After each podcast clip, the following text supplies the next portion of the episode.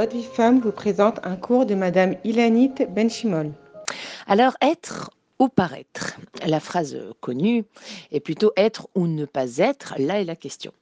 Mais dans la Torah, la question, elle ne se pose pas du tout en ces termes. Être, nous sommes, d'accord? Nous sommes des femmes, nous avons un accomplissement qui nous attend dans ce monde. Et en fait, je n'ai pas vraiment le choix d'être ou de ne pas être, puisque nos vies s'accompagnent des commandements d'Hachem. Et ne pas être, d'accord? Donc ne pas être dans cette dynamique, ça reviendrait à mourir tout simplement, c'est-à-dire à éteindre l'étincelle divine qui est à l'intérieur de nous. Par contre, la question que tout juif devrait se poser, c'est est-ce que je suis ou est-ce que je parais être?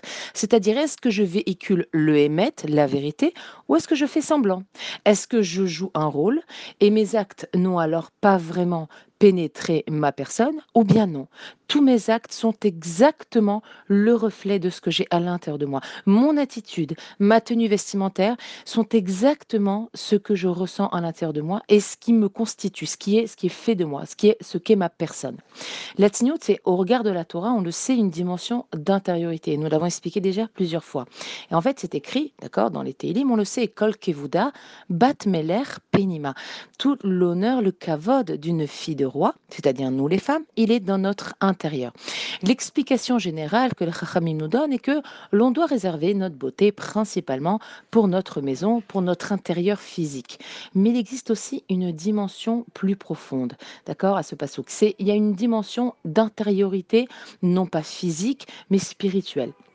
Et une femme honorable, d'accord, une fille de roi, euh, se, doit d'être avant tout une femme qui intériorise son image, c'est-à-dire qu'elle nourrit l'être spirituel qui est à l'intérieur d'elle-même. Et elle ne se contente pas en fait d'agir pour avoir l'air, mais au contraire, ce, qu'elle recèle à l'intérieur d'elle, eh ben c'est ça qui va ressortir dans son aspect extérieur. Et de ce fait, le vrai travail va se situer dans le changement de la perception d'elle-même.